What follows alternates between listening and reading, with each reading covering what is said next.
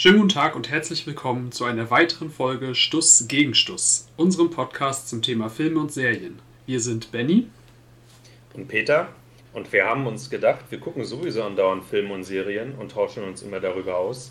Warum nicht einfach direkt einen Podcast machen? Und genau das machen wir jetzt auch. So, wir sind quasi wieder da mit der Besprechung der letzten Folge des Damen Gambit.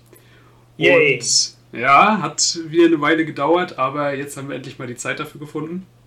Und ähm, ja, wir haben ja schon letztes Mal angedeutet, dass wir für die letzte Folge eine eigene Ausgabe angedacht hatten, weil die ja auch ein bisschen länger ist und weil das ja dann der Abschluss der Serie ist und das ja erschien uns angemessen. Genau, wir werden das wie immer halten, dass wir erstmal so ein bisschen ähm, erzählen, worum ging es in der Folge, was ist da so Schönes passiert und ähm, wir haben uns das heute so ein bisschen aufgeteilt, da es ja wie gesagt nur eine Folge ist, äh, wird Peter den Anfang machen und ich werde dann mittendrin übernehmen. Wir werden uns wie immer auch, wenn wir das Gefühl haben, der andere hat irgendwas vergessen oder wir müssen irgendwas beitragen, natürlich auch wieder ins Wort fallen. Ähm, und hinterher natürlich noch über so einzelne Sachen vielleicht reden, die uns besonders aufgefallen sind. Genau. Peter würde den Anfang übernehmen und ich würde sagen, feuerfrei, wenn du nicht noch irgendwas anderes hast. Nö, ich fange mal an mit, äh, mit der ersten Szene. Genau. Und zwar, wie so oft in den äh, Folgen davor auch, ähm, dreht es sich wieder um, ähm, um den Unfallhergang, ähm, wie äh, die Mutter von, von ähm, Beth ähm, verunglückt ist äh, mit ihrem Auto und man sieht erstmal, dass sie ähm, sich von einem deuteren, deutlich älteren Herrn mh, ja, verabschiedet im Streit, was er unfreiwillig verabschiedet. Sie wird vom Hof gejagt. Äh, Beth sieht das alles vom äh, Rücksitz des Autos aus. Und ähm, für mich stellt sich hier die Frage, ähm, wir haben ja inzwischen von den ganzen Sequenzen mitbekommen, dass die Mutter irgendwie ähm, Doktorandin ist für höhere Mathematik oder sonst was. Ob dieser alte Herr nicht äh, ein Professor ist oder ihr Doktorvater oder sonst was. Auf jeden Fall scheint es ein Mann zu sein, der mitten im Leben steht und äh, der mit ähm, der Mutter von Elisabeth und äh, mit ihr selbst wahrscheinlich nichts anfangen kann. Und die Mutter verlässt dann auch ziemlich aufgeregt mit dem Auto das Grundstück und ähm, stellt dann Beth die Frage, ja, was, äh, was kann ich jetzt mit dir anfangen? Hm. Damit ist ähm, bis hier erstmal vorbei die Sequenz und ähm, es geht weiter damit, dass ähm, Jolene sich ja anscheinend bei äh, Beth einquartiert und so ein bisschen mit ihr durch die Wohnung geht und sieht, in was für einem Zustand Beth und das Haus ist. Und sie erzählt ein bisschen von sich, äh, die Jolene, was ihr alles so passiert ist. Ähm, sie hätte einen Job bekommen als Anwaltsgehilfin, hätte angefangen zu studieren, hat das aber abgebrochen, will jetzt was anderes machen, hat einen Freund und so weiter. Also sie scheint sich da ganz gut aufgerappelt zu haben. Und die beiden fangen auch an, ein bisschen wieder vom, vom Heimerzählen und von den Heimtagen. Und äh, Jolene offenbart Beth, dass Mr. Scheibel gestorben ist. Hm. Das nimmt äh, Beth einfach erstmal regungslos auf und dann ja, sagt Jolene, also in zwei Tagen wäre die Beerdigung und ähm, ja, irgendwie ist es dann abends und Jolene sieht aber die Tabletten bei Beth im, im Nachtschränkchen vom, vom Badezimmer. Mhm. Und spricht sie dann darauf an, also äh, wenn ich jetzt sage Tabletten, dann meine ich die Tabletten, also mit denen Beth immer ihre Schachpartien visualisieren kann. Ja, genau, die sie auch schon im Heim immer genommen hat. Genau, diese grünen, äh, dunkelgrünen, hellgrünen, was auch immer. Ja.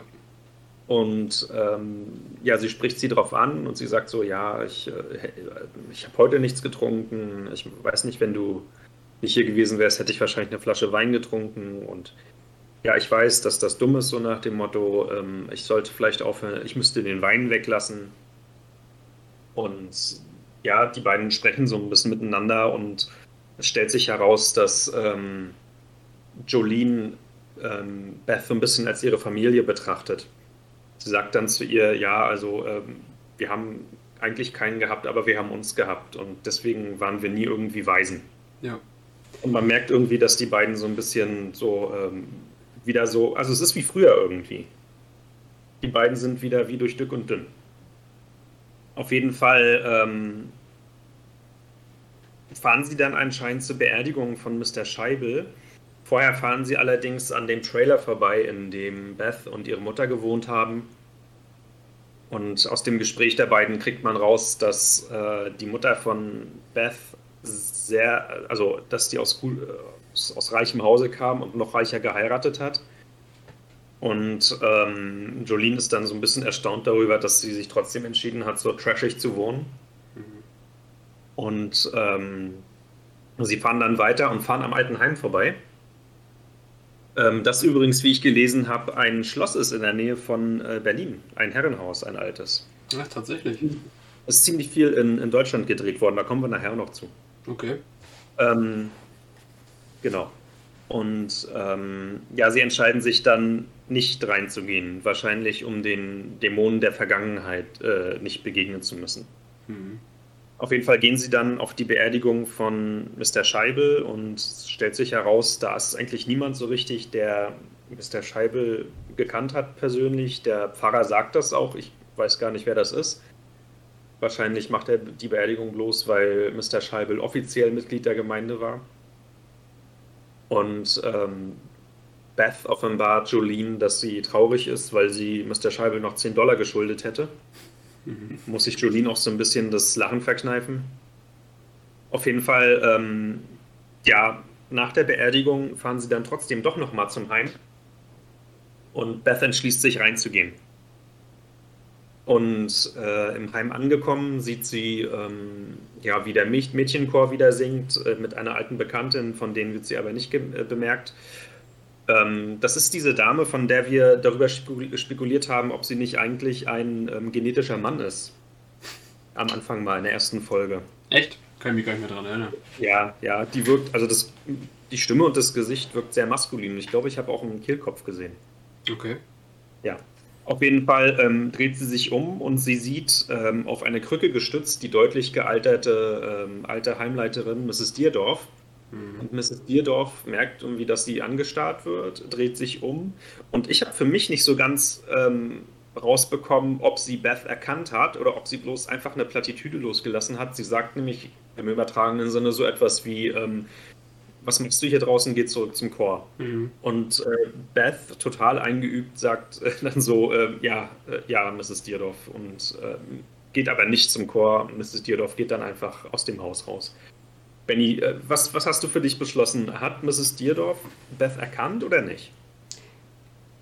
Ist schwer zu sagen, vor allen Dingen, weil ich glaube, Jolene hat ihr ja vorher im Gespräch äh, schon gesagt, dass ähm, sie nicht die alte ist, ne? Genau, dass sie irgendwie gestürzt ist, irgendwie sich die Hüfte gebrochen hat oder so, deswegen ja, ja auch am Stock geht und dass sie seitdem ja. irgendwie ein bisschen verändert war. Also ich, es, mhm. es kann, kann gut sein, dass sie die erkannt hat, aber es kann halt auch sein, dass sie schon ein bisschen, weiß ich nicht, ein bisschen senil ist oder so und sie deswegen mhm. nicht erkannt hat und dachte, dass sie wirklich halt noch eine Heimbewohnerin ist. Ich weiß es nicht.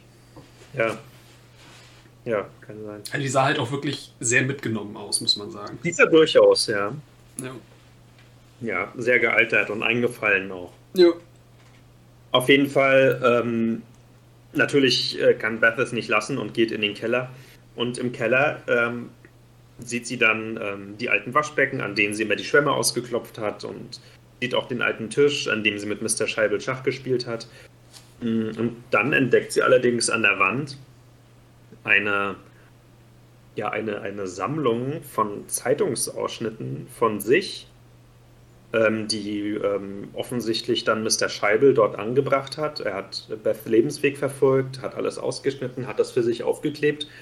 Und sie sieht auch ähm, ein Foto von ihr, das äh, mit Mr. Scheibel gemacht wurde, ganz am Anfang. Ich glaube, in der ersten Folge. Es ging darum, dass sie ähm, diese Schüler in der Highschool geschl geschlagen hatte und dann erschien ein Artikel über sie. Irgendwie sowas war das. Ja. Auf jeden Fall nimmt sie das Foto mit und ähm, geht wieder hoch zu jo Jolene ins Auto und versucht dann, oder beziehungsweise die beiden, oder Beth fängt an zu weinen und ähm, Jolene nimmt sie in den Arm und ich denke, Beth hat in dem Moment so ein bisschen mit den Dämonen ihrer Vergangenheit abgeschlossen und ähm, hat irgendwie so, so, einen inneren Frieden gefunden, weil sie gemerkt hat, dass doch irgendjemand auf der Welt etwas an ihr liegt. Ja. Fand, ja. Ich, fand ich auch eine sehr schöne Szene. Also, dass sie, dass sie da dann auch ähm, wirklich in der Lage war, ihre Trauer zuzulassen, weil ich, ich glaube auch schon in dem Moment, als Jolene ihr gesagt hat zu Anfang, dass Mr. Scheibe gestorben ist, das ging ihr natürlich nahe. Bloß ja. äh, das hat sie in dem Moment noch nicht so rauslassen können oder vielleicht auch nicht ja. rauslassen wollen, ich weiß es nicht.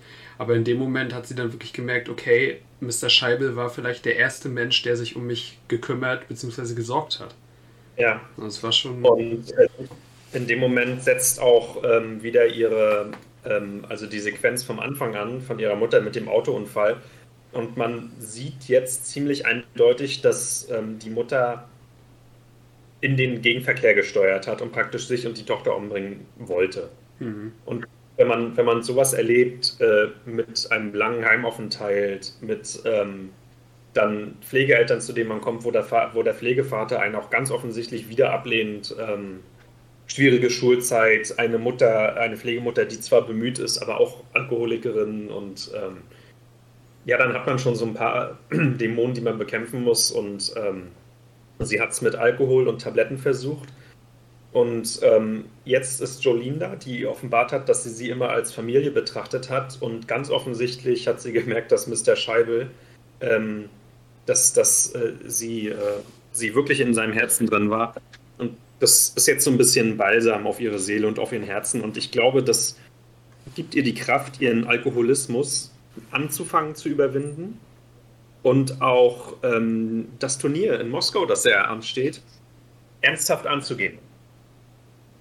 Und genau damit geht es ja auch weiter. Sie stellt sich jetzt die Frage, ähm, ja, wie, wie, könnte man das denn finanzieren? Weil der Flug und das Hotel, das müsste im Voraus bezahlt werden. Und ähm, sie erzählt Jolene dann, dass, es, dass sie gerade nicht so viel auf dem Konto hat, weil sie das Haus renoviert hat und sich auch ansonsten so ziemlich teure Kleider gekauft hat. Und ähm, ja, sie macht dann einen Termin mit diesen christlichen Kreuzrittern, die sie auch früher schon finanziert haben. Und die stellen aber eine Bedingung. Und zwar möchten die, dass sie ein Statement abgibt in der SU. Und da hat sie aber keine Lust drauf und verprellt die so ein bisschen und beißt sich dann so ein bisschen selbst in den Hintern, weil sie das Geld einfach brauchte. Dann versucht sie Benny darum äh, anzuhauen, um das Geld. Äh, Benny ähm, sagt aber so nach dem Motto: erstens, ähm, ich hab's Geld nicht. Und zweitens, ich bin immer noch sauer auf dich. Und das Telefonat endet dann auch abrupt. Dann ähm, ja, versucht sie es beim Auswärtigen Amt. Dort ähm, offenbart man ihr im übertragenen Sinne, dass, dass man jetzt auf die Kürze nicht Regierungsgelder so schnell zur Verfügung hat, dass man sie aber inhaltlich unterstützt und man würde ihr auch einen Aufpasser mitschicken wenn sie dann reisen würde. Am Ende kriegt sie das Geld dann von Jolene, die ein paar Ersparnisse hat und meinte, du kannst es mir zurückgeben.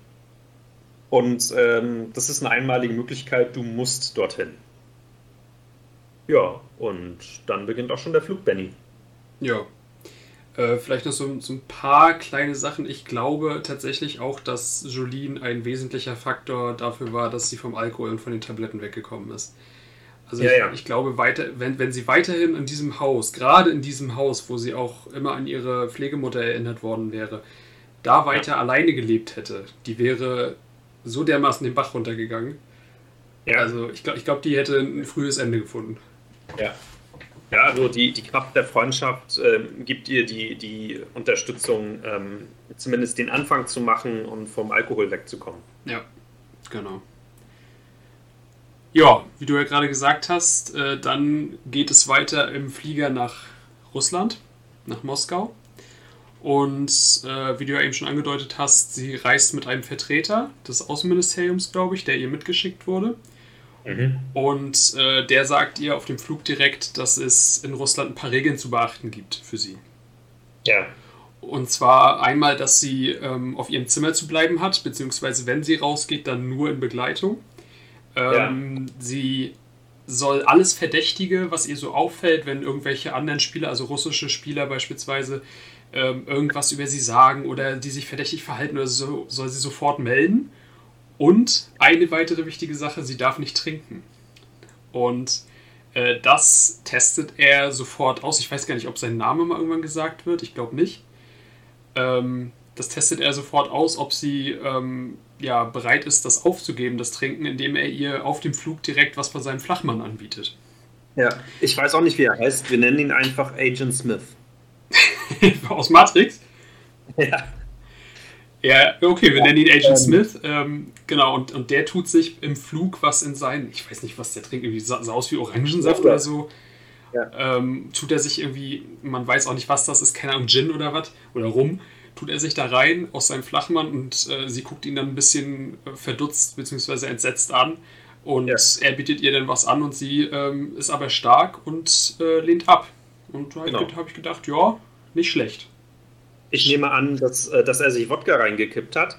Kann auch ähm, sein. Ja. Weil das, das wäre dann ein Screwdriver und das ist ein üblicher Longdrink. Ja. Und ähm, man, man, sieht auch gleich, dass dem Außenministerium eigentlich nichts an dieser Schachsache selbst äh, liegt, weil er spricht ja ganz eindeutig zu ihr, sollte irgendjemand von den äh, besonders, na wie heißt der hier, der andere, der beste Schachspieler der Welt, ich komme jetzt gerade nicht auf den Namen. Borgov.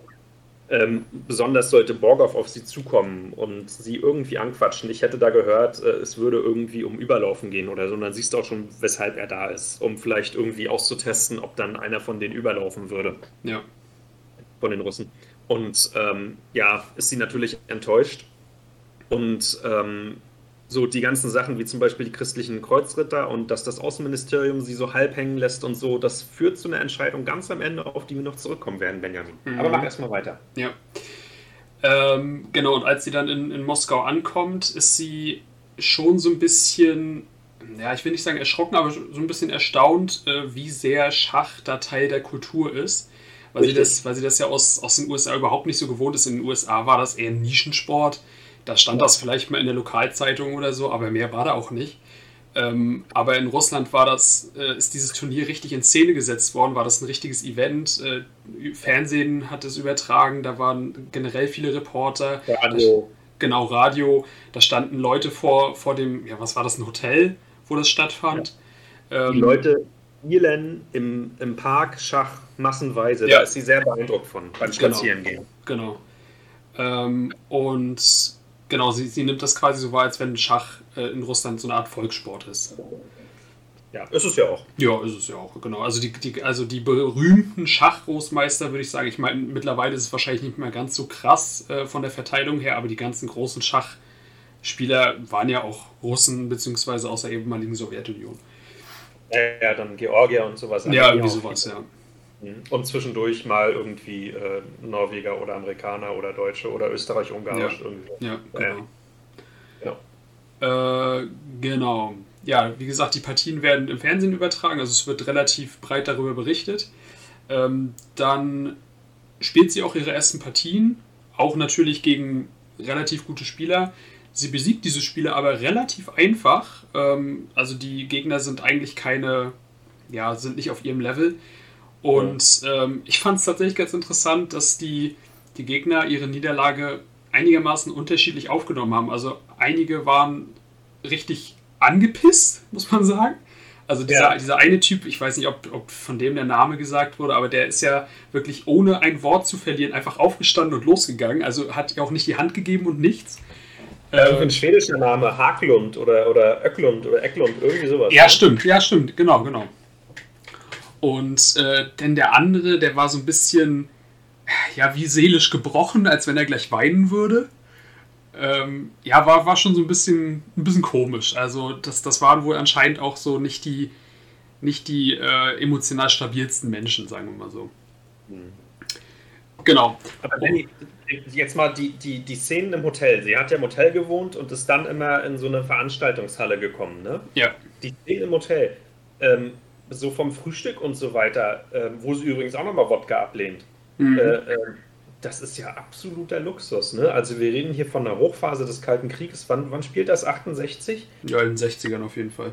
In den 60ern, also äh, äh, den Lebensstandard da, der da dargestellt wird, den bin ich der Meinung, hat es so in den absoluten Hochklasse-Hotels in der SU gegeben, aber war natürlich für normal ähm, Sowjetmenschen unvorstellbar. Ja, ja, klar. Also das war wirklich absoluter Luxus. Äh, man, man, sieht ja auch sogar aus ihrem, nee, das war nicht aus ihrem Zimmer, sondern als sie unten im, ja, was ist das, im, im Restaurant quasi saß beim Frühstück, der Ausblick, so eine richtige, richtige Glaspanorama-Aussicht auf den Kreml. Also das war ja, wirklich ja. Also beste Lage. Ähm, ja.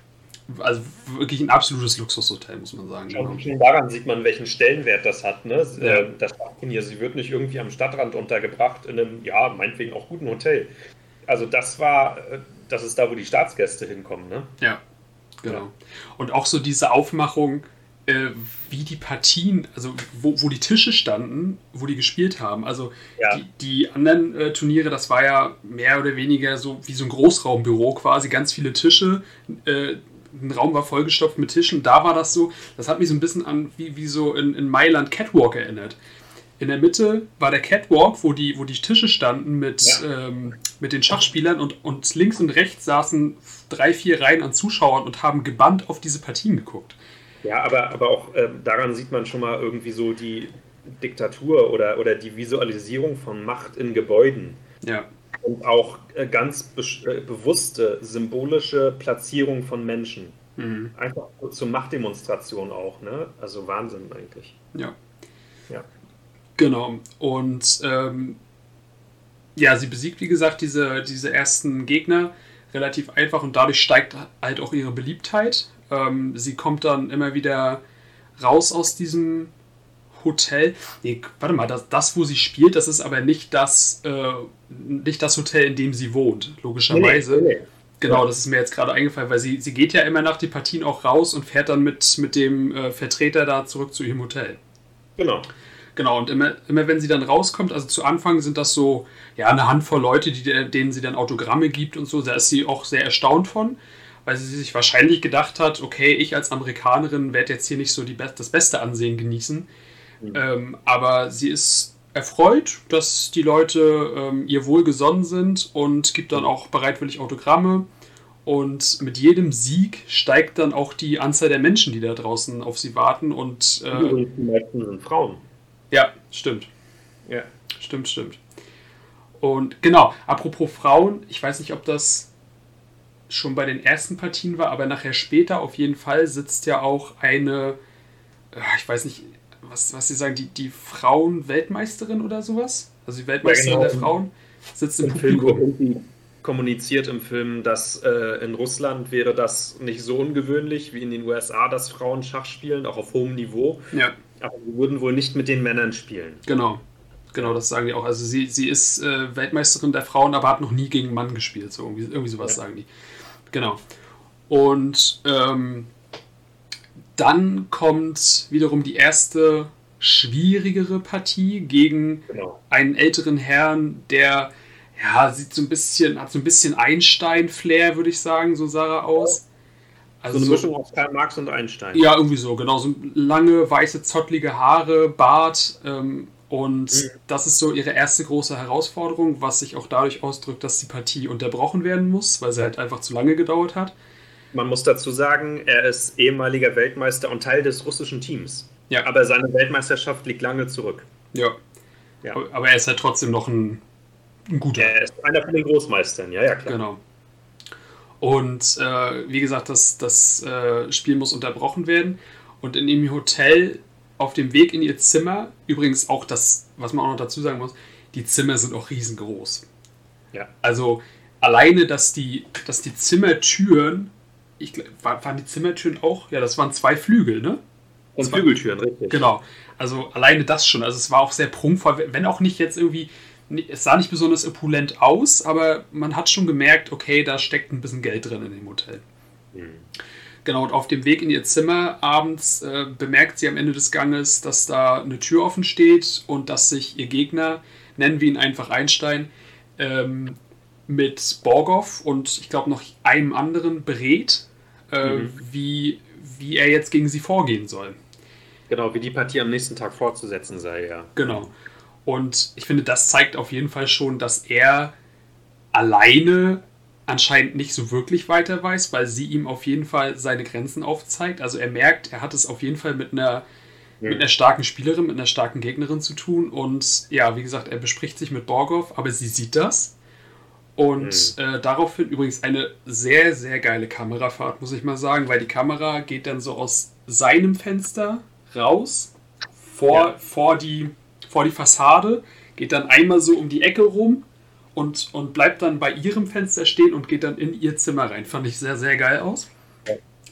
Und also sie sieht schon, dass, dass ähm, die Russen sie die, äh, ernst nehmen. Die haben sie immer ernst genommen. Das hat sie ja, ja schon in, äh, im Fahrstuhl in, in Mexiko ja. gemerkt, dass sie über sie reden. Aber da haben sie noch gesagt, naja, ähm, die ist gefährlich und talentiert, aber sie trinkt eben. Ne? Mhm. das hat sie ja jetzt abgestellt. Sie, und äh, bevor wir es vergessen, Benjamin, bei den äh, Leuten, die sie vorher so spielend gleich geschlagen hat, hat sie einmal bemerkt, dass Borgov, als sie schon vom Tisch aufgestanden und weggegangen war, ist er aufgestanden und hat sich das Schachbrett angeguckt, äh, mhm. an dem Bob gerade noch gesetzt, äh, gesessen hat und hat, äh, hat versucht, das zu studieren. Ja. Da hat sie schon so leicht gelächelt und ist weggegangen. Ja, mhm. ja das, das, das hat ihr wahrscheinlich auch so, fand sie wahrscheinlich sehr schmeichelhaft, dass ausgerechnet Borgov jetzt so, auch, auch, ja. auch dass Borgov mit dabei saß, als, als, der, als Herr Einstein äh, sich da besprochen hat, also dass er sich mit Borgov besprochen hat. Ja. Genau, und äh, sie ist dann in ihrem Zimmer und trainiert dann quasi nochmal zusätzlich, weil sie dann gemerkt hat, okay, ich muss jetzt hier ein bisschen über mein Maß hinauf, äh, hinausgehen. Ähm, und am nächsten Tag, als das äh, Match dann fortgesetzt wird, schlägt sie ihn tatsächlich auch. Ja. Und das fand ich einen sehr schönen Moment, dass äh, er ihr wirklich zeigt, wie stark, äh, also als wie stark er sie einschätzt. Also er sagt ja dann wirklich auch, sinngemäß, dass sie die beste Spielerin ist, gegen die er je gespielt hat. Meinst du, das war ehrlich von ihm oder wollte ähm, er ihr wohl schmeicheln, damit sie sich in Sicherheit wiegt und ähm, sich nicht so gut auf Borger vorbereitet? Also ich habe das, äh, ich habe ihm das zu 100% abgekauft, muss ich sagen. Ja. ja. ja. Weil ich habe ihn jetzt auch nicht irgendwie, also natürlich könnte man jetzt sagen, okay, durch die Szene davor, als er sich mit Borgov besprochen hat, könnte das so ein bisschen in die Richtung gedeutet haben, dass er ja mit unlauteren Mitteln spielt. Wie bitte? Aber gut, die sind auch eine Mannschaft. Also äh, ja. abhängig davon, was er von Beth hält, ähm, genau. muss, muss er dafür mitsorgen, damit, äh, damit sie gewinnen. Ja, und deswegen, ich finde das auch nicht verwerflich, wenn man sich ein bisschen bespricht. Also, mein Gott, äh, äh, trainieren äh, kannst du ja keinem verbieten quasi. Und, und wenn du damit, darauf kommen wir ja nachher auch noch zu sprechen, äh, Beth macht es ja später nicht anders. Ähm, und wie gesagt, ich habe ihm das abgekauft weil ich fand auch nicht, dass er irgendwie falsch gewirkt hat oder so. Also er also, fand. Wie bitte? Ja, okay, ich, ich weiß nicht. Ich, ich halte es ähm, für im Bereich des Möglichen, aber er hat sehr jovial gewirkt in dem Moment. Von daher könnte es schon so sein, wie du sagst, dass er das wirklich ernst gemeint hat. Dass er gesagt hat, also ich verneige mich vor Ihnen, Sie sind die beste Spielerin, gegen die ich je gespielt habe. Ja, also wie gesagt, und dann äh, fragt er sie noch, äh, wie alt sie ist und sie meint 25 und er sagt auch, bitte hören Sie auf, mich zu beschämen. Irgendwie. Mhm, ja, ja, genau. Ja. Ähm, genau, dann kommt danach nochmal wieder eine, ein Rückblick ähm, auf die letzte Autofahrt ihrer Mutter. Mhm. Und äh, also da ist sie, glaube ich, in, genau, da ist sie wieder in ihrem ähm, Hotelzimmer. Und bei diesem Rückblick, bei dieser Erinnerung ähm, merkt Beth quasi letztendlich, dass ihre Mutter, dass sie für ihre Mutter das Problem war. Also dass ihre Mutter anscheinend mit, ja, mit der Fürsorge für sie, mit der Obhut für sie nicht so richtig klargekommen ist. Man, ja. weiß, man weiß ja auch nicht, was äh, da bei diesem Gespräch äh, rausgekommen ist, was ihre Mutter mit diesem älteren Herrn da geführt hat. Ähm, ob da irgendwas wirklich ja, Schlimmes bei rumgekommen ist, was sie dann letztendlich dazu veranlasst hat, ja, streng genommen Selbstmord zu begehen. Wir nehmen an, das ist der Vater von Beth. Der ältere Herr? Ja. Ja, tatsächlich. Ich nehme an, dass es der, dass es der Vater von Beth ist und ähm, dass es das Verhältnis der Mutter war und dass es ein Professor von ihr war oder sonst was oder der Doktorvater mit dem sie an der Uni ein Verhältnis hatte. Das kann, ja, das kann sehr gut sein. Und dass, dass sie jetzt irgendwie wahrscheinlich, dass er vielleicht äh, ihr die, ähm, die Unterstützung nicht, Na, nicht ich, ich nehme an, dass, dass sie mehr wollte, die Mutter. Und ich meine, das ist ein älterer Mann mit schon grauen Haaren gewesen, ja. ähm, der äh, vor einem, einem prachtvollen Haus, äh, also obere Mittelklasse gestanden hat und ähm, ich nehme an, der wird verheiratet gewesen sein. Der wird gesagt haben: so, ey, sorry, ich bin verheiratet, ich habe eine Familie, mhm. vor euch ist Platz. Irgendwie sowas. Also der Klassiker eigentlich. Ja. ja. Genau, und äh, wie gesagt, in dieser Erinnerung realisiert Beth dann, dass ähm, ihre Mutter mit ihr nicht mehr klarkam und wahrscheinlich deswegen ähm, Selbstmord beziehungsweise auch sie mit töten wollte. Ja. Ähm, und als sie das dann realisiert hat, da konnte sie dann auch letztendlich damit abschließen, weil man hat ja über die gesamte. Ich fängt wieder an zu trinken. Ja, ich, ich glaube, das stand auch so ein bisschen auf der Kippe bei ihr. Ja. Das, äh, ob, ob das jetzt wirklich so die, die Initialzündung dafür war, okay, ich habe jetzt damit abgeschlossen und das war's jetzt und das war quasi mhm. wichtig, dass sie damit abschließen konnte. Oder ob das jetzt so war ähm, nach dem Motto, ach du Scheiße, ich bin schuld, dass meine Mutter sich umgebracht hat und äh, ertränkt dann wieder ihre Gefühle im, im, Alkohol. Ja. Hätte auch sehr gut sein können. Aber letztendlich ähm, hat es sich zum Guten gewandt. Sie spült ihre, ihre Pillen das Klo runter. Und ähm, genau, das war dann quasi so dieses, dieses Symbol, äh, dass sie dass sie es auch ernst meinen mit ihrer Abstinenz. Richtig. Genau, im, im letzten Spiel, im letzten, in der letzten Partie trifft sie dann logischerweise auf Borgov. Und ähm, es ist ein sehr intensives Spiel. Sie, sie sind beide natürlich in Topform und sie schafft es aber so ein bisschen, ihm ihr Spiel aufzuzwingen. Also er kann sein Spiel nicht zu 100% durchziehen und es kommt wieder zu einer Unterbrechung. Das Spiel muss am nächsten Tag fortgesetzt werden. Dazu müssen wir erwähnen, dass ja ähm, immer wieder ähm, gesagt, oder immer wieder, äh, es ist falsch, aber ein paar Mal gesagt wurde, dass Borgov seine Stärken im Mittelspiel und im Endspiel hat. Ja. Dass er da äh, irgendwie logisch überlegen ist und da, äh, dass Beth ihre Partien gewinnt, weil sie von Anfang an voll reinknallt und ihre Gegner überrumpelt und praktisch schon ganz früh ähm, ähm ja, die Weichen stellt für ihren Sieg und dann aber Schwächen im Mittel- und im Endspiel hat. Ja. Also je länger das Spiel geht, desto schlechter ist es eigentlich für sie. Ja, genau. Trotzdem ist ein Spiel auf hohem Niveau und beide fordern sich ordentlich. Ja. Genau, wie gesagt, das wird dann wieder unterbrochen und auf dem Weg nach draußen, ähm, also sie sagt auch, sie ist sehr müde, sie will ins Bett, sie will ins Hotel. Ähm, aber der Vertreter von ihr, der sagt ihr dann, ja, nee, hier, du musst hier ein paar Interviews noch für die Journalisten geben. Sie sollte ja auch eigentlich in der Tonight Show auftreten und was nicht noch alles. Ja. Ähm, und ja, sie gibt dann ein paar Journalisten auch so ein paar Antworten, aber das eigentliche wichtige Ereignis da ist Warte, das. Was sie denn? stellt ganz klar äh, ähm, dar, und das möchte sie auch so in der Presse haben, dass sie von Mr. Scheibel Schach spielen gelernt hat, im Keller von ihrem ja. Waisenheim. Sie hat gesagt, der, der soll namentlich erwähnt werden, Mr. Scheibel. Ja. ja. Fand, fand ich, stimmt, stimmt. Fand ich auch sehr stark, die Szene. Also, dass, dass sie wirklich ihren Freund, ihren Mentor da nochmal so heraushebt und die, die Journalisten sagen dann, ja, ja, ja, wir, wir schreiben das schon. Also ich, ich habe denen das aber nicht abgekauft. Also ich, ich glaube nicht, dass das da dann in der, in der Zeitung gestanden hat. Ich weiß nicht, ist doch, ist doch die Nummer. Also jemand, der im Finale gegen die Russen steht, äh, dem wurde von einem Hausmeister äh, im Keller eines Waisenheims Schach beigebracht. Das, das, doch, das ist doch der Aufreißer für eine Story. Also wenn du das als Journalist nicht schreibst. Na, ja, ja, kann, kann gut sein. Kann gut sein.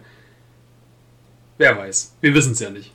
Ja, wir wissen es. Wir wissen es nicht, was geschrieben wird. Wir haben die Times-Ausgabe von damals nicht gelesen. Nee. Äh, genau, aber das, das ja für sie wichtige Ereignis dann ist, dass sie auf einen alten Bekannten trifft, der ähm, auch nach Moskau gereist ist. Ähm, den Namen musste ich nachgucken, wusste ich nicht mehr. Ich glaub, weiß auch nicht, ob der da erwähnt wurde.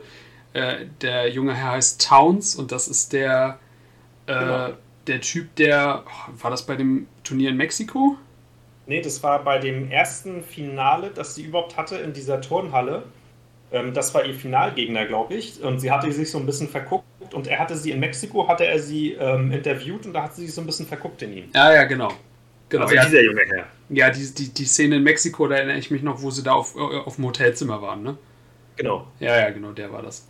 Ähm, und ja, sie, sie ist auch sehr erfreut, sie umarmt ihn direkt und ähm, er kommt dann mit auf ihr, auf ihr Zimmer und sie sprechen sich dann aus und er sagt ihr dann auch ganz offen, dass sie sein Herz gebrochen hat, aber sie schaffen es dann letztendlich, sich auszusöhnen und ähm, ja, es, es endet auf einer guten Note, sagen wir es mal so.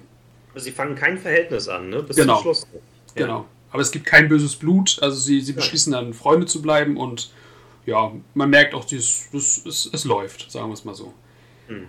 Ähm, was sie ihm dann aber so ein bisschen offenbart, also man muss, wie gesagt, im Hinterkopf behalten, es ist jetzt die Phase zwischen den beiden ähm, ja, Partieteilen von Borgov, also des Matches unterbrochen und sie muss sich jetzt quasi ja. Gedanken machen, okay, wie spiele ich am nächsten Tag weiter? Ja. Ähm, und sie offenbart ihm dann, dass sie anscheinend doch wieder Pillen und Alkohol braucht, um halt wieder ihre, ihre Visualisierung an der Decke äh, genau. hervorrufen zu können. Mhm. Ähm, weil sie ja immer noch davon ausgeht, dass das nur mit den Pillen möglich ist. Genau. Beziehungsweise mit Pillen und Alkohol. Und ähm, er hinterfragt das dann so ein bisschen und sagt ihr dann, äh, glaubst du wirklich, dass es daran lag? Schaffst du es, schaffst du es nicht vielleicht auch so? Und ähm, letztendlich ist es dann wohl tatsächlich so, dass er es geschafft hat, es ihr auszureden, dass sie keinen Alkohol getrunken hat, dass sie keine Pillen genommen hat. Obwohl sie sagt, ähm, ich habe zwar die Tabletten in der Toilette runtergespült, aber ich habe mir durchs Hotelpersonal mhm. neue besorgen lassen. Also ja. sie hätte die Möglichkeit, die zu nehmen. Ja, also es ist. Man weiß es zu dem Zeitpunkt nicht hundertprozentig, aber ich, ich gehe wirklich stark davon aus, dass sie es nicht gemacht hat. Mhm. Ähm, am nächsten Morgen rufen Benny, Harry und ihre anderen Schachfreunde aus den USA an und ähm, das kommt sehr überraschend. Also Beth weiß nicht, dass sie anrufen oder wusste es vorher nicht. Und äh, die besprechen gemeinsam, wie sie jetzt Borgov schlagen kann. Genau, also wie die Russen das am Tag zuvor auch gemacht hatten im Halbfinale und wahrscheinlich auch im Finale bei der Unterbrechung, ja. dass sie sich als Team, als Mannschaft irgendwie äh, beraten, äh, wie man denn gewinnen könnte. Genau. Und die Szene an sich, ich fand das auch schön aufgebaut. Also sie geht ja ans Telefon, Benny ist als erster dran, sie, sie, sie, erkennt ihn, freut sich. Also man sieht wirklich auch, wie sehr sie sich freut, dass, ähm, ja. dass ihre Freunde ja. aus den USA sich äh, um sie kümmern, sich um sie sorgen, sich, ähm, sich für sie interessieren. Und ähm, genau, Benny ist, geht als erster ran, sagt ihr dann so und so, bla bla, äh, reicht den Hörer dann weiter an Harry, der ja in der Folge noch gar nicht vorgekommen war. Sie erkennt auch seine Stimme und sie, sie hält immer mehr auf. Also es ist wirklich eine sehr schöne Szene, muss man sagen. Und wieder gibt die Kraft der Freundschaft ihr ähm, den, den Mut, ihre, also keine Tabletten und keinen Alkohol zu sich zu nehmen. Genau. Ja. ja. Und ja, sie, sie gehen dann wirklich alle möglichen Szenarien durch. Was könnte Borgov machen? Dann musst du das machen und so weiter. Also die besprechen da quasi das gesamte mhm. Spiel, was alles passieren könnte und wie äh, Beth darauf reagieren müsste. Ja. Und äh, als es dann zu der Partie kommt, ähm, sie spielen dann einigermaßen normal weiter. Beth reagiert immer darauf, was Borgov macht. Dann allerdings macht Borgov einen unvorhergesehenen Zug. Genau. Also Borgov macht etwas, was sie nicht geplant hatten, wofür sie keine Antwort haben. Ja, sie, sie tappt so halb in irgendeine von ihm gestellte Schachfalle, würde ich sagen. Ja, kann gut sein. Also dafür bin ich im Schach nicht bewandert genug. Aber ähm, genau, und dann. Auf jeden Fall merkt sie, dass sie in der Klemme steckt. Das sieht man an ihrem Gesicht. Ja. Und auch natürlich merken wir es äh, anhand des Kommentators, ne? Ja, genau. Ja. Und dann kommt aber, finde ich, auch eine grandiose Szene, nämlich äh, sie holt, also sie schließt ihre Augen, holt einmal tief Luft und guckt dann auf einmal an die Decke. Mhm. Und wir als Zuschauer sehen dann, okay, sie schafft es tatsächlich, äh, die ja, zukünftige Partie, also wie die Partie weitergeht, wieder an der Decke zu visualisieren. Ja. Und äh, ich fand das auch in, ähm, insofern ganz lustig, weil, wie gesagt, sie guckt ja an die Decke, aber da ist ja logischerweise nichts, also für alle anderen. Ja. Und ähm, Borgov guckt dann auch so an die Decke und die Zuschauer gucken an die Decke und der Kommentator guckt an die Decke und die sind dann alle ein bisschen. Oder? Die sind, ja, die denken wahrscheinlich, die hat, die hat irgendwie an der, einen an der, an Waffel. Und äh, daraufhin wirkt sie aber sehr klar auf einmal und weiß anscheinend genau, was sie zu tun hat. Ja. Und ähm, ja, sie, sie spielen dann weiter und Borgov merkt dann zunehmend, okay, das kippt hier. Ähm, ich bin hier im Begriff tatsächlich zu verlieren. Richtig. Und dann macht er etwas, das sagt der Kommentator dann auch später, äh, was er noch nie gemacht hat wohl, er bietet ihr ein Unentschieden an. Ja. Und der Kommentator sagt dann sogar auch, okay, ähm, das, was du vorhin gesagt hast, äh, Borgov ist besonders gegen Ende sehr, sehr stark und das ist gerade Beths Schwäche. Und aus diesem Grund sollte er sein Angebot, äh, sollte er, er sollte sie sein Angebot annehmen. äh, weil das immer noch ein grandioser Erfolg wäre. Ja. Ähm, hast du. Meinst du, sie waren Versuchung oder ähm, meinst du, sie hat wirklich überlegt, nehme ich es an, nehme ich es nicht an oder ähm, hat sie aus einem anderen Grund gezögert? Ich glaube nicht, dass sie drüber nachgedacht Also sie hat natürlich drüber nachgedacht, klar, kurz, aber. Nicht ernsthaft. Sie hat's wirklich, ich glaube auch, sie hat es nicht ernsthaft in, äh, in, in äh, Erwägung gezogen. Nee, glaube ich auch nicht. Also ich glaube, nach diesem, nach dieser Visualisierung, wie gesagt, man hat ihr richtig angesehen, okay, ich, ich weiß genau, was ich zu tun habe. Sie war vollkommen überzeugt davon, dass sie gewinnt, glaube ich. Und deswegen hat sie, hat sie, glaube ich, nicht lange drüber nachgedacht, ob sie wirklich sein Unentschieden annehmen soll. Ja, ja. Das glaube ich nicht. Genau. Und ähm, ja, sie lehnt dann letztendlich ab und sie spielen weiter und es kommt zu, zu der Szene, wo, ähm, wo Borgov ihr sagt, okay, tu es, das ist dein Spiel. Und ja. er hält... Wo, wo, er dann merkt, also es gibt für ihn keine, keine Möglichkeit mehr zu gewinnen. Genau. Und äh, die Kamera ist dann auf, auf ihr drauf und er streckt ihr auf einmal die Hand entgegen mit, ja, wahrscheinlich mit dem König in der Hand. Und äh, sie schlägt dann ein, was dann quasi so das Zeichen der Aufgabe von ihm ist. Richtig. Und auch danach die Szene fand ich sehr, sehr stark. Nämlich, dass er aufsteht, sie umarmt, ähm, ihr seine Glückwünsche ausspricht und dass er auch applaudiert und, und überhaupt nicht irgendwie böse ist, sondern weil er, ich, also ich habe ich hab tatsächlich auch so, so ein bisschen noch ähm, was zu der Folge gelesen. Ähm, er hatte wahrscheinlich das Gefühl, okay, ich habe jetzt hier gegen jemanden gespielt, der einfach mit mir auf Augenhöhe ist, wenn nicht sogar besser in, diesem, in dieser Partie. Und weil er halt das Spiel auch so sehr liebt, war er froh. Dass er froh darüber ist, dass er auf jemand getroffen ist, der genau. das Wasser erreichen kann. Das glaube ich nämlich auch. Er hat nämlich bei seinen ganzen anderen Partien, auch in den Jahren zuvor, immer sehr gelangweilt fast ausgesehen. Ja. Ja. Also er hat sich wirklich ehrlich für sie gefreut. Und das fand ich, fand ich eine sehr schöne Geste von ihm. Fand, fand das ich echt, echt auch. Ja. In der, in der Schachhalle da. Genau. Also alle waren, waren vollkommen aus dem Häuschen. Natürlich, als die, die ihre Freunde zu Hause ähm, das mitbekommen haben, für die das übrigens auch nicht ganz so einfach war, das zu verfolgen, weil man muss ja den Zeitunterschied so ein bisschen bedenken. Nee, Sie hören, Sie sehen es, also Beth ruft sie an, nämlich äh, an, ne? weil sie, sie nehmen ja den Telefonhörer ab. Ja. Also Jolene und Benny und so weiter. Ich glaube nicht, dass das in den USA irgendwie live im Radio übertragen wurde. Ja, aber trotzdem so, so Zeitunterschied. Nehmen wir mal an, die, die haben jetzt irgendwie, was weiß ich, äh, abends um sechs gespielt, dann ist es in den ja, USA ja, früh morgens. Ja. Also es war trotzdem nicht, nicht, so, nicht so einfach, da so am Ball zu bleiben, glaube ich. Ja. Äh, genau, und als, als dann der Anruf kommt und äh, sie erfahren, dass Beth gewonnen hat, da sind die alle vollkommen aus dem Häuschen und, ja. und Beth freut sich natürlich auch total, dass ihre Freunde sich mit ihr äh, zusammen freuen. Ja. Genau. Ja.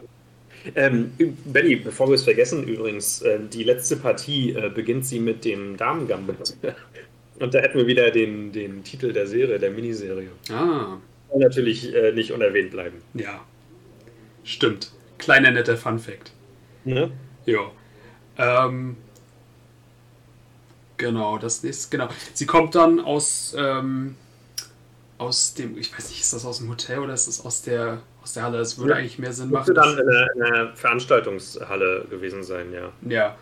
Und ähm, ich will auf die Szene raus, dass sie äh, letztendlich aus, aus der Tür raustritt und dann so, ein, ja, so einen weißen Mantel anhat und so eine weiße Schapka aufhat. Ja, so, ein, so ein Schapka, genau, so eine Russenmütze irgendwie. Genau.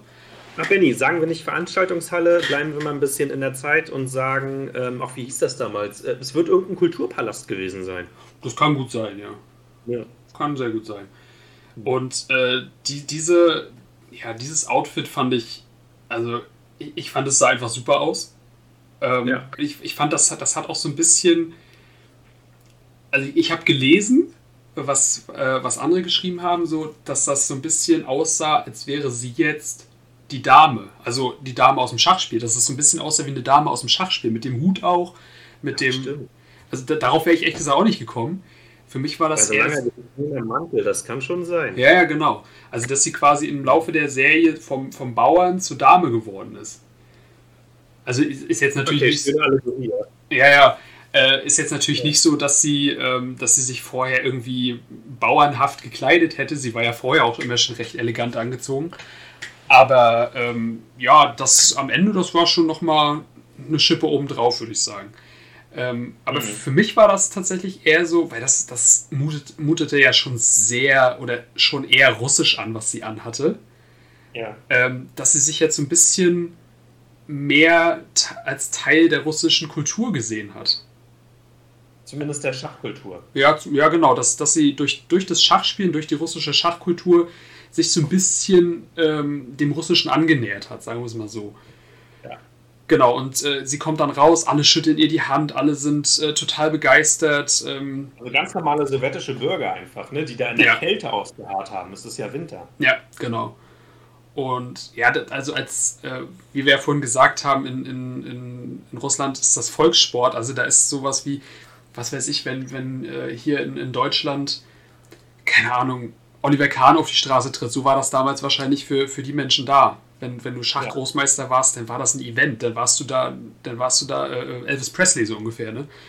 Also äh, das war schon, war schon krass. Also man, man sieht es ja auch, wie, wie die Menge immer mehr angewachsen ist, je mehr Partien sie gewonnen hat. Also da stand Wir reden hier von der Sowjetunion äh, Ende der 60er Jahre, also eine absolut geschlossene Gesellschaft, ja. in der es eine halbe Sensation war, wenn überhaupt irgendwie ein Ausländer die Straße lang gelaufen ist. Ja, so, genau. Und auch noch jemand aus dem westlichen Ausland. Ja. Also überleg dir mal, ähm, das ist, äh, wenn wir jetzt mal das auf DDR-Verhältnisse ummünzen, Ungarn galt in der DDR als exotisches Land. Ja. Ja. Ja, also das, das war wirklich schon krass. Also sie musste sich da auch äh, ihr, ihr Begleiter musste ihr da auch immer so ein bisschen nachher den, den Weg durch die Menge bahnen und so. Also, ja. wenn man das vergleicht mit der Handvoll Leute, die da zu Anfang auf sie gewartet haben und am Ende, also das war schon echt, war schon echt ja. heftig. Genau. Ja. Und sie steigt dann wie immer ins Auto ein, um in, ins, ins Hotel zurückzufahren, beziehungsweise nein, sie soll ja zum Flughafen direkt fahren.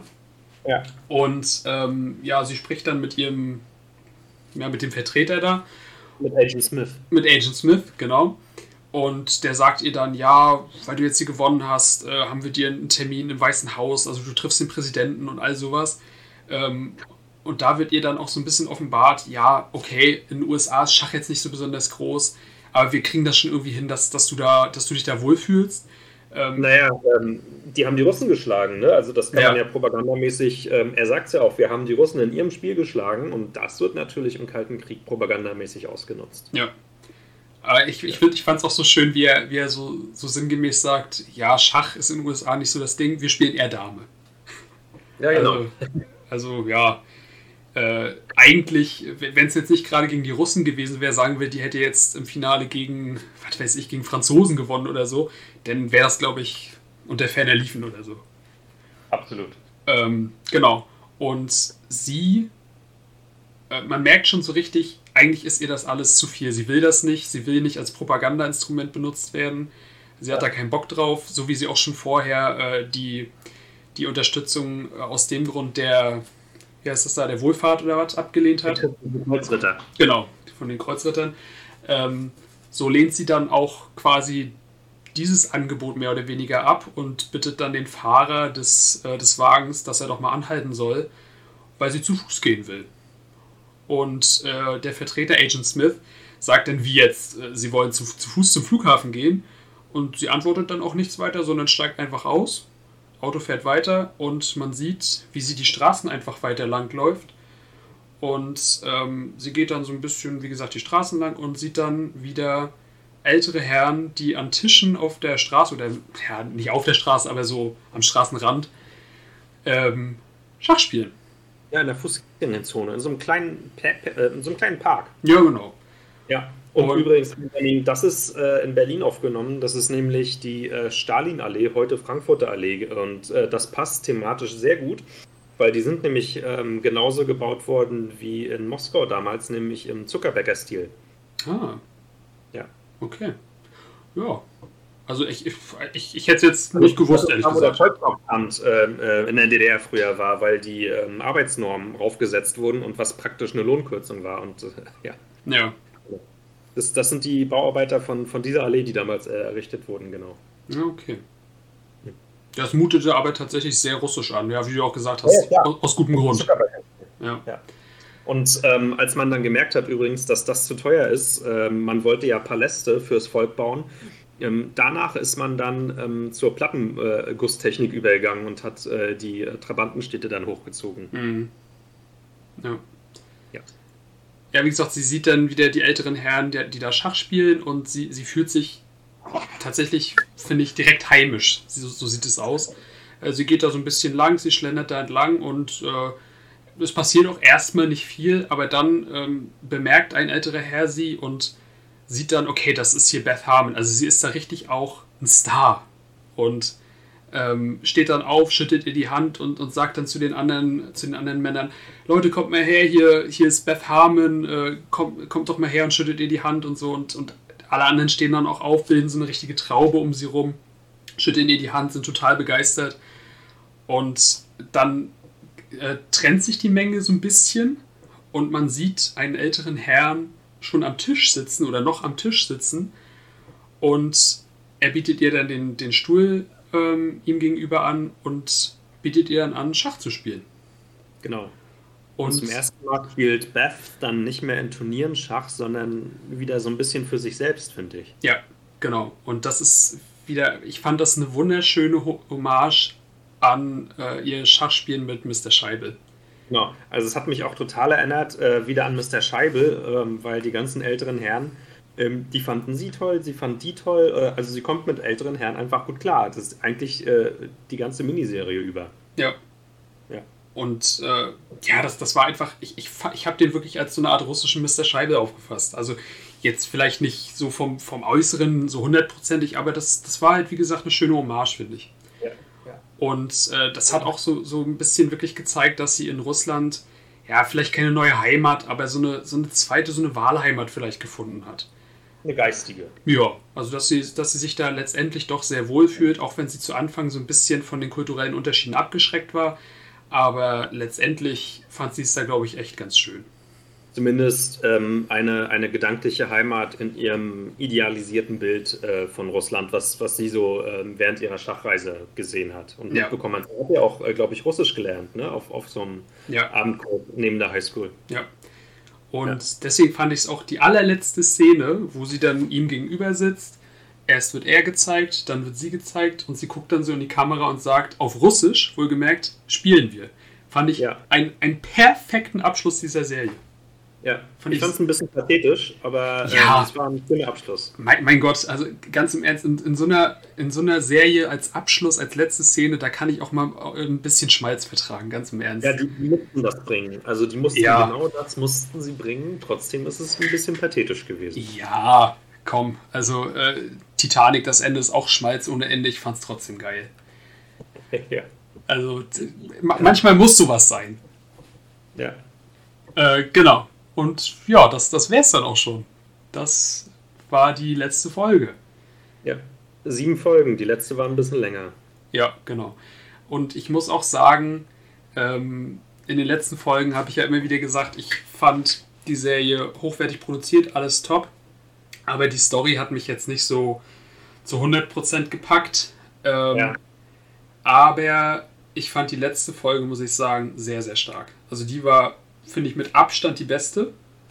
Ähm, ich habe auch ein paar Mal richtig Gänsehaut bekommen. Ähm, das ja. war schon sehr spannend für mich, dieses Turnier, fand ich. Ja, ich fand auch wirklich, natürlich waren so ein paar Sachen vorhersehbar, dass sie letztendlich gewinnt und so, so dieses klassische Rocky-Ding, auch wenn Rocky im ersten Film den letzten Kampf natürlich nicht gewinnt, aber so dieses, diese klassische Heldenreise, dass sie zwischendurch immer mal so, so Hindernisse überwinden muss und am Ende letztendlich trotzdem gewinnt ist ja. vorhersehbar ohne Ende gewesen, aber man will doch sowas auch sehen.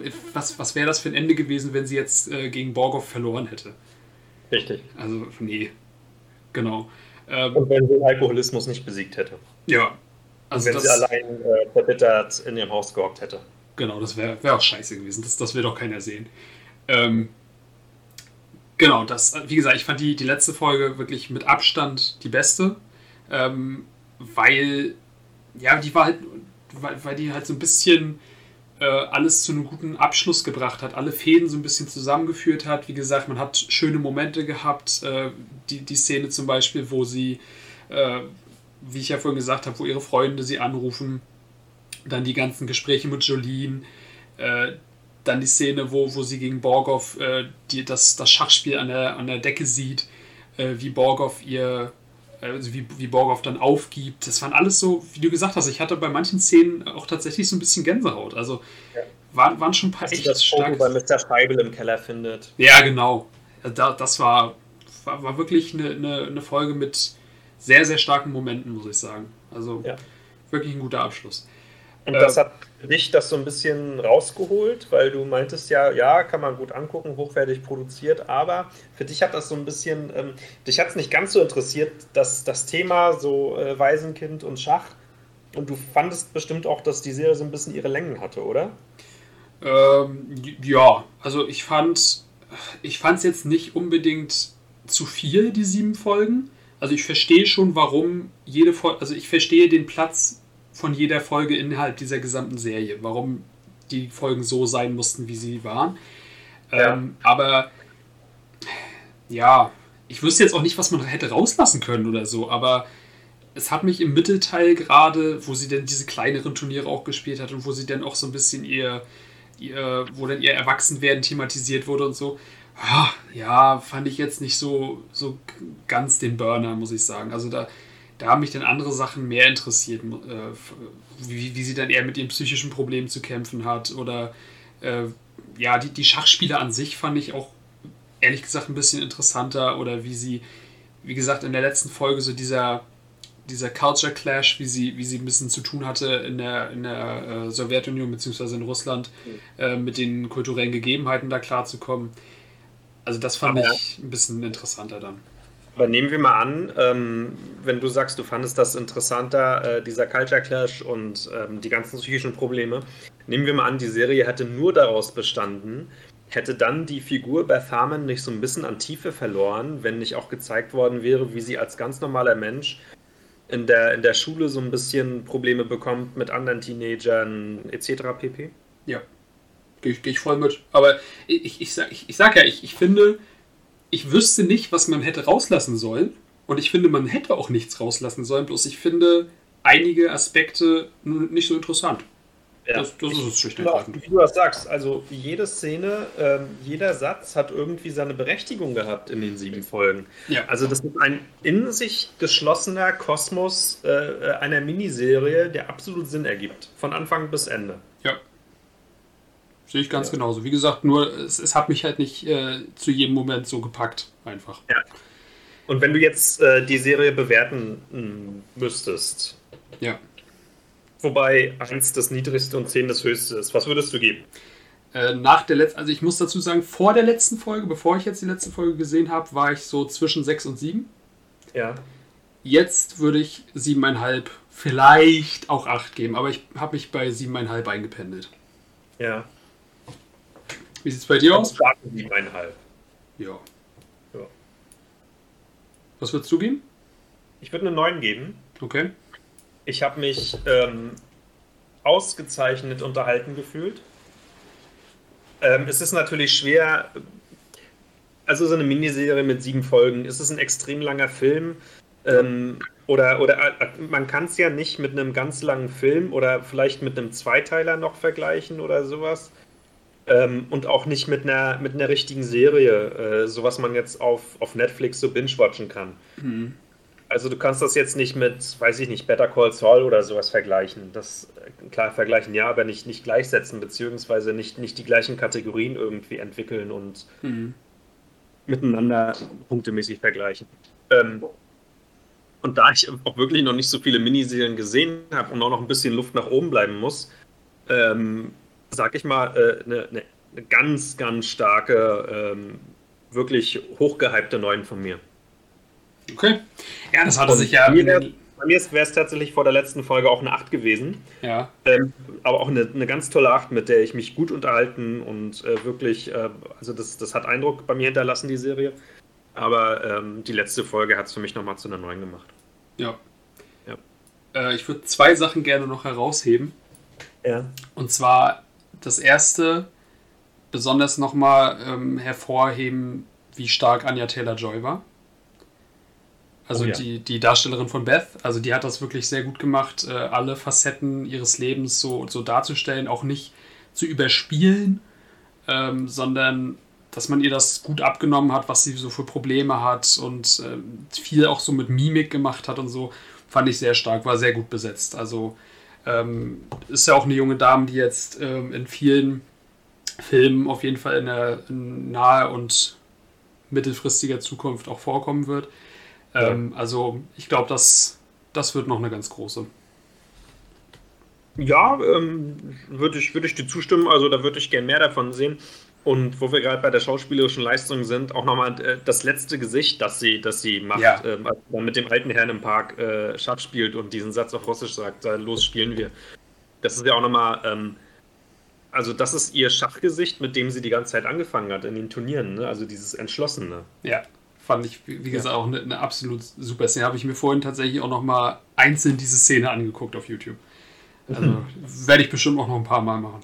Ja, äh, das ist ausgezeichnete Leistung. Ja. Und das Zweite, was ich noch sagen wollte, äh, ist, dass in vielen US-Produktionen, wie sie ja auch Queen's Gambit ist, ähm, natürlich vor allen Dingen damals in den 80ern und so, Stichwort Rocky 4, ähm, dass die Russen oft als so diese Bösen mit zusammengekniffenen Augenbrauen, äh, wenn die Szenen in Russland gespielt haben, war immer so ein Graufilter drauf, alles ist trist in Russland, alles ist scheiße. War hier überhaupt nicht.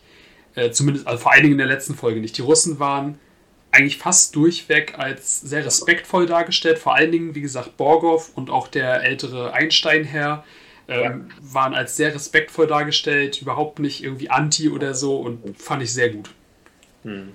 Na gut, ähm, die Rocky-Filme sind ja auch in den 80ern gedreht worden, ne? ja. also in der Endphase des Kalten Krieges und jetzt ist es auch einfach schon mal 2021, also 21 Jahre her. Ja, ja. Also, äh, aber ich, muss sagen, es gibt auch heute noch Filme, wo, wo das ein bisschen anders läuft. Ja, absolut. Gibt es noch.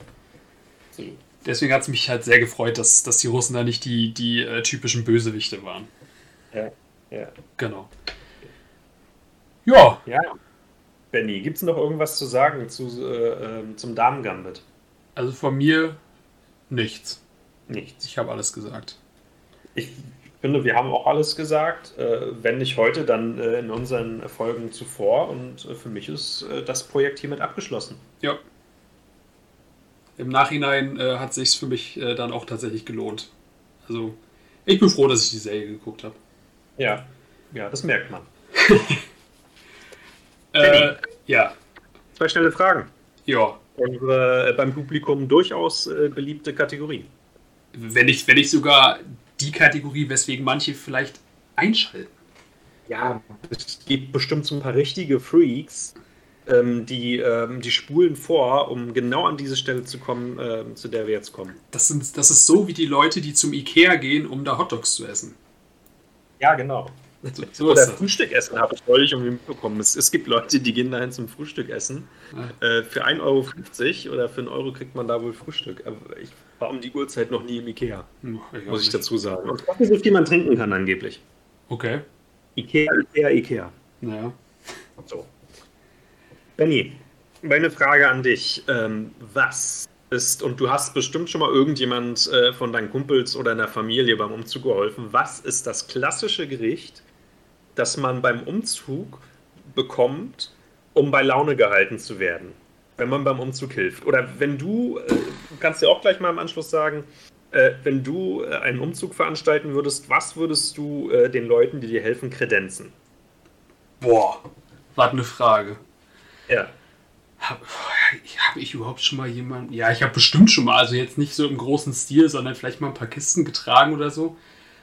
Ah, oh Gott, das ist eine gute Frage. Was würde ich dir. Also auf jeden Fall was. Was Herzhaftes. Ja, was, was, was Herzhaftes auf jeden Fall, was, was äh, stärkt. Also ich würde denen jetzt ja. kein, kein äh, weiß ich nicht, kein Obstsalat anbieten oder so. Ja. Sondern okay, ich, ich, ich, muss dazu ein bisschen erklären. Ähm, ich habe schon bei einigen Umzügen äh, geholfen und ähm, meine Frau ist neulich von der Arbeit gekommen und äh, meinte, warum hast du mir noch nie ähm, Käse, Hackfleisch, Lauchsuppe gemacht? Und ich meinte so, hä? erstens habe ich das schon mal gemacht vor ein paar Jahren und zweitens, wie kommst du jetzt darauf? Ja, das, das wäre wohl das klassische Umzugsgericht. Ja, meinte ich so, nein, das klassische Umzugsgericht sind Buletten und äh, Kartoffelsalat, beziehungsweise Würstchen und Kartoffelsalat. Dann hat sie gesagt, ja, sie hätte auch schon bei ganz vielen Umzügen geholfen und das wäre ihr noch nie untergekommen. Ähm, sie hätte mehr Pizza mit, äh, mit Bier bekommen. Okay. Ja, also Pizza mit Bier kann ich mir total vorstellen. Gab es aber irgendwie bei mir auch nicht. Und habe ich gedacht, ja, ist das vielleicht irgendwie so ein, so ein nordostdeutsches Ding, dass man äh, Bockwurst mit Kartoffelsalat kriegt oder so und dann woanders vielleicht. Also Käse, Hackfleisch, Lauchsuppe habe ich noch nie mitbekommen. Esse ich gerne, habe ich auch danach mal gekocht. Aber ähm, Käsehackfleisch-Lauchsuppe beim Umzug ist doch mega unpraktisch, oder nicht? Ja, ist es auch. Also allein zum Transportieren, man, man stelle sich mal vor, also, also wo, wo gibt es das? In der neuen Wohnung, wo schon alles abgebaut ist, will man da dann sich noch hinstellen und eine Lauchsuppe kochen mit ja, Käse? Die ist schnell gemacht, ne? Aber in der neuen Wohnung, wo noch nichts aufgebaut ist, wo willst du dann so einen Topf, wo alles überschwappt, verstehst du, hinbringen ja. und dann da wo warm machen? Ja, vielleicht gibt es da einen Herd drin, vielleicht auch noch nicht, keine Ahnung. Also ich, ich würde auf jeden Fall auch entweder halt Fast Food oder auf jeden Fall was, was Kaltes, was schnell zu machen geht. Sowas wie halt ein Kartoffelsalat. Ja, den, kann, den kannst du auch transportieren in der, ja. in großen Schüssel und äh, Buletten kann man auch super kalt wegfuttern, ne? Also, ja, genau. Ja. ja. Ja. Also ich, ich hatte halt an, vielleicht noch an sowas wie, weiß ich nicht, belegte Brote mit Salami oder sowas gedacht. Ja, so belegte Brötchen, so, so Leberkäsebrötchen, ja. ne? Ja, oder so, ja, irgendwie sowas. Also ähm, auf jeden Fall, äh, man, man, braucht schon was Deftiges, wenn man so einen Umzug macht. Ne? Man trägt alles raus, trägt alles wieder rein und da braucht man schon was, äh, jetzt, Achtung, äh, jetzt lauert das K, ähm, etwas, was trägt. Ja. Ja. Genau. Gut, dann jetzt meine Frage. Und zwar, über welches Thema könntest du eine 30-minütige Präsentation halten, ohne die geringste Vorbereitung? Übers Angeln. Okay. Könnte ich dir aus dem, Stegreif, äh, aus dem Stegreif äh, ach, da würde ich erzählen über, über die äh, verschiedenen Gewässerarten, die es gibt, über die verschiedenen Angeltechniken, über das Gerät, ähm, wie man eine Pose richtig ausbleibt und äh, ja, über, über die Tragkraft verschiedener Schnüre, wann es angemessen ist, eine monophile Schnur zu nehmen oder eine geflochtene. Du siehst, ich könnte jetzt schon, ja, ja. Also das wäre auf jeden Fall, das, das wäre kein Problem. Nö, das wäre kein Problem. Und du? Oh, ich, ich, müsste überlegen, also es gibt genug Themen, über die ich äh, stundenlang erzählen könnte, ohne Punkt und Komma. Ähm, die meisten davon sind tatsächlich eher Filmthemen. Also über Herr der Ringe könnte ich ganz viel erzählen, über Harry Potter könnte ich ganz viel erzählen. Ich könnte genug über Comics erzählen, über, über Superhelden. Ja, über, weil äh, du Nerd bist, oder? Wie bitte? Weil du Nerd bist, oder warum? Aus voller Seele. Also absolut. es, ist, es ist wirklich so. Und ja. äh, natürlich auch so über, über gewisse Themen im Fußball könnte ich ganz viel erzählen. Ähm, ja. ja. sowas halt. Auch, auch über geschichtliche Themen. Ich glaube, ich könnte jetzt äh, auch ohne viel Vorbereitung viel über, über die NS-Zeit zum Beispiel erzählen, weil, weil, man, weil, ich, weil mich das auch einfach interessiert, weil ich da schon viel drüber gelesen oder gehört habe oder was weiß ich. Mhm. Also sowas zum Beispiel. Ja. Ja, also aus dem Stehgreif über, über viele Themen so erzählen, äh, wenn du jetzt sagst Fußball, also WM 96, aber eine halbe Stunde wüsste ich nicht, ob ich auf die komme. Ja, eine halbe Stunde ist schon ganz ordentlich. Ja, ich weiß. Ja. Das, das muss man erstmal mit Inhalt füllen. Ja. Genau. Ja. Gut. Dann soll es das für heute gewesen sein. So ist es. Ähm, was in der nächsten Folge drankommt, was wir da so besprechen, das wissen wir noch nicht so ganz genau. Eventuell werden wir uns mal ein paar aktuelleren Sachen widmen.